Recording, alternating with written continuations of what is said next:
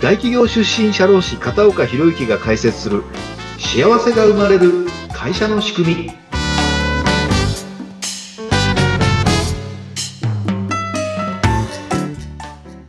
こんにちは社会保険労務士の片岡博之ですはい、そしてお相手は水野由紀です。片岡さん、今回もよろしくお願いします。はいよろしくお願いしますさて、1月も中旬を過ぎて、寒さがね、一番厳しい時期に入ってきましたけれども、そうですねこの時期、会社のサイクルとしてはどういった時期に入ってくるんですか？はいあの中小企業ではですね中途採用新卒採用両方やってる会社さんあると思うんですけれどもはい。あの新卒採用、まあ、24年3月卒業の学生さんですね、そういった学生さんを採用するのはそろそろ準備が始まってくるっていう頃だと思います。はい。はい。そうすると、採用に向けて面接であったりとか、学生さんたちに会うための準備、そういったことの、えー準備に入っていくっていったそうですね。あの。まあ、以前もお話した通りですね、うんあの採用ペルソナっていうのをきっちり定義をして、どんな学生さんに集まってもらうのか、どんな求職者に集まってもらうのかっていうのはきっちり決めないとダメですよって話だと思うんですが、はいまあ、。特にあの、まあ、あの、中途採用については年がら年中ね、面接やってますけれども、あの、これからまあ、新卒に関しては、どういったところでどういう人をまあ、集めるのかっていうところから始まって、集まってきた人をどういうふうに面接して、まあ、当社の社員になっていただけるかっていう、そんな計画をね、もう本格的に立て始める時期に入ってると思います。はい。まあそういったところもありまして、今回はじゃあ面接についてのお話であったりとか、はい。応募する方に対してのアプローチについてはい。お話をいただけますか？そうですね。あの、これから4回ぐらいに分けてですね、面接の実践についてお話をさせていただきたいと思います。今日はですね、はい。面接の位置づけということをですね、うんお話しさせていただきたいと思うんですが、以はい。前ですね、あの、まあ、採用のやり方を、あの、4P 分析に例えてですね、プライスとプロダクトとプロモーションとプレイス、これに分けて、あの、お話ししたのを覚えてらっしゃるかどうかわからないんですけども、はい。まあ、プライス、給与とか賞与とか福利厚生、人事制度については変えられないし、プロダクト、その仕事そのものとかですね、仕事の魅力とかキャリアパス、これも変えられないんですが、うん。どんな方法で救急消費者に伝えるかとか、まあ、あの、求人広告とか人材紹介、スタッフの紹介とかですね、とか、あるいは面接のそのプロセス、選考プロセスの力、面接の力ですね。あの、そういったことを、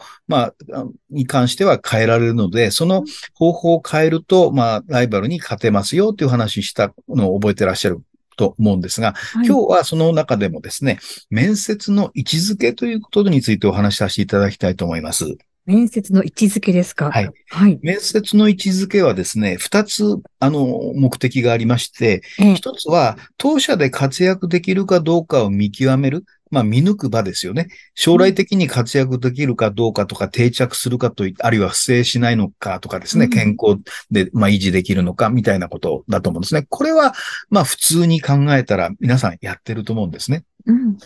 で、もう一つはもっと大事なんですけれども、当社のファンにもなってもらうためのプレゼンテーション、動機づけをする場所でもあるんですね。うんで、まあ、どんなに見極めたところで、求職者が入社したいと思ってくれなければ、すべて無駄になってしまいます。そのためには、面接を通じて、会社への理解を深めてもらってですね、働くイメージを持っていただいて、入社したいと思っていただく必要があるんですね。で、この点が、視点がね、抜けてる中小企業さん、あまりにも多いんですね。で、それで、うんまあ、お応募してくれたのに辞退されてしまって、なんていうことがありまして、うんなので、まあ今日はその辺のところを中心にお話しさせていただければなというふうに思っております。はい。不安になってもらうと言っても、なかなかどうしていいのかわからないっていうところあると思うんですまが。あ、そこはね、あの何回か後に具体的なことを話しますけど、まずあの面接の機能4つほどあるんですけども、はい。社内に対して担う機能と、まあ求職者に対して担う機能と、あのそれぞれ2つずつありまして、はい。まあ社内に対して担う機能としては、1つ目は人物評価の機能なんですね。うんで、求職者の本音とか本質を見極めて、まあ、合否の判断を行います。で、これ各面接担当者がですね、漠然と見てるだけでは、まあ、選考に必要な十分な情報を得ることはできないので、うんあの、求職者の言動を見極めて、積極的に判断のための情報を集めていくことっていうのが非常に重要だと思うんですね。はい。で、面接を通じて評価するのは会社が求める、まあ、採用要件ですよね。発言の量、まあ、たくさん喋るからいいなと思って判断したり、少ないからダメだとかね、あの、その逆とか、あるいは職歴とか学歴とかで判断したり、印象で評価したりとかいったことが結構多いんですが、それはまあ、あってはいけないことなんですね。必ず失敗します。で、もと、あの、前にもお話した通り、求める人物っていうのが明確に決まってるはずなので、その人物のイメージを理解して評価基準に沿ってきちっと分析的な評価を行うように心がける必要があると思うんですね。うん。で、二つは、目はですね、はい。まあ、社内に対して担う機能としては、情報伝達機能なんですけども、うんまあ、今後の選考やフォローのための効果的な情報を次の面接官に提供する。まあ、面接1回で終わってしまう会社さんっていうのは、まあ、その必要ないですけど、大体まあ2回ぐらいやりますよね。はい。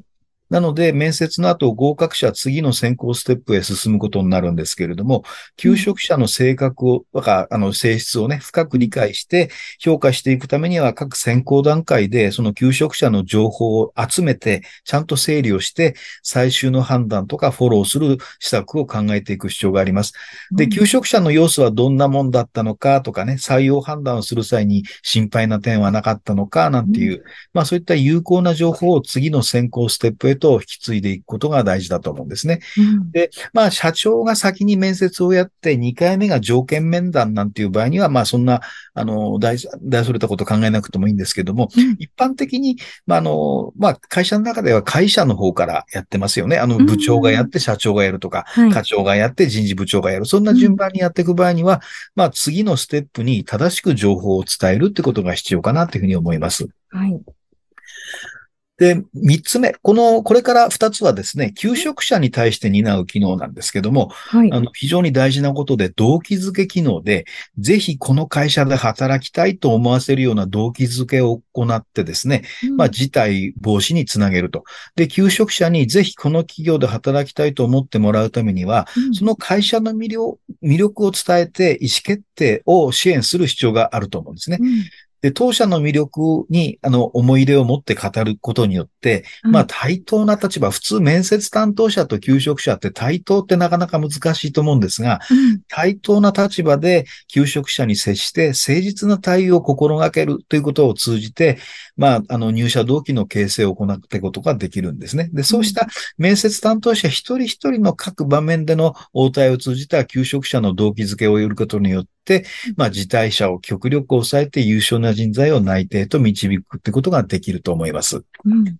で、まあ、あの、四つ目のですね、求職者に対するって担う機能。これは、あの、やはり同じように情報伝達なんですね。で、ええこれは何かっていうと、まあ、求職者の欲しい情報を提供して意思決定を支援するってことなんですね。うん何を言ってるかっていうと、求職者は会社にはどんな仕事があるのとか、どんな自分自身のキャリアを描けるのか、なんていうふうに、志望動機、あの、この会社に入りたいなっていうふうに決定するにあたっての様々な情報を当然求めてるわけですよねええ。なので、あの、求職者の質問には真摯に答えて、具体的な仕事についての的確な情報を提供して、まあ具体的にこんな仕事でこんな人生変わるんですよみたいなイメージを伝えてあげることで、うんまあ就職活動を支援することも面接者のまあ重要な役割かなというふうに思います。うん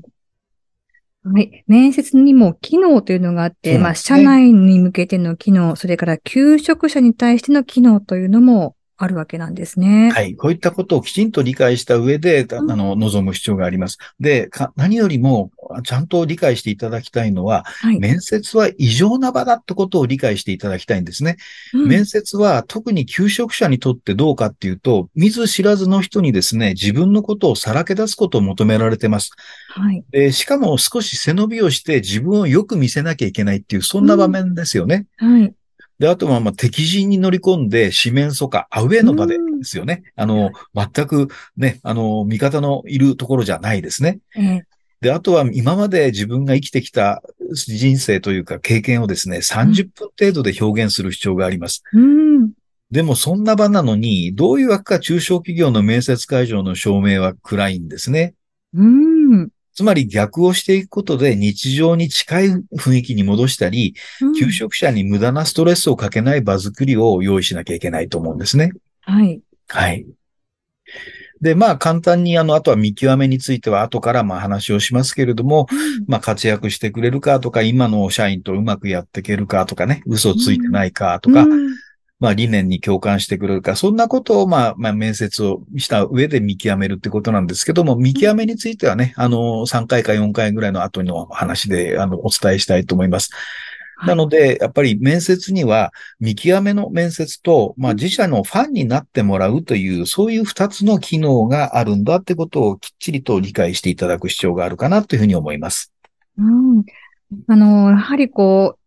会社の財産となるような人材っていうのを採用していくわけですから、はい。あの、もちろん、求職者の方も緊張していらっしゃると思いますけれどそうも、なんですよね。採用はい。担当の方も少し緊張する場面っていうのもありますよね。もちろんありますね。採用担当者もね、あの、うん平常でいられる人っていうのはなかなかないし、うんまあ、どんな人なのか、まあ、お互い、あの、腹の探り合いなんかするような局面もあるかと思いますので、やはり緊張はすると思うんですけれども、その緊張をね、できるだけお互いに、まあ、あの、ストレスがかからないような場作りをするっていうのは、面接する側の責務かなというふうに思います。それによって、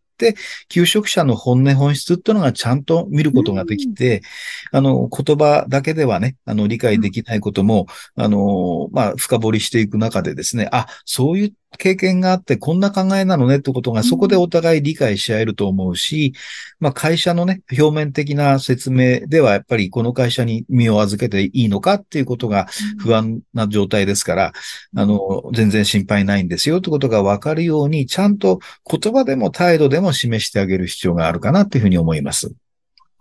やはり大切な場、お互いにとっての大切な場となるので、はい。求職者の方ももちろんたくさんの準備されていらっしゃるわけですから、はい。企業、会社側としてもやはりそれなりの準備、それからこの面接ってどういうものなんだろう、自分たちはどういった面接をしていったらいいんだろうっていうことを準備しておくっていうのは非常にやはり大切になってくるわけですね。そういうことですねはい。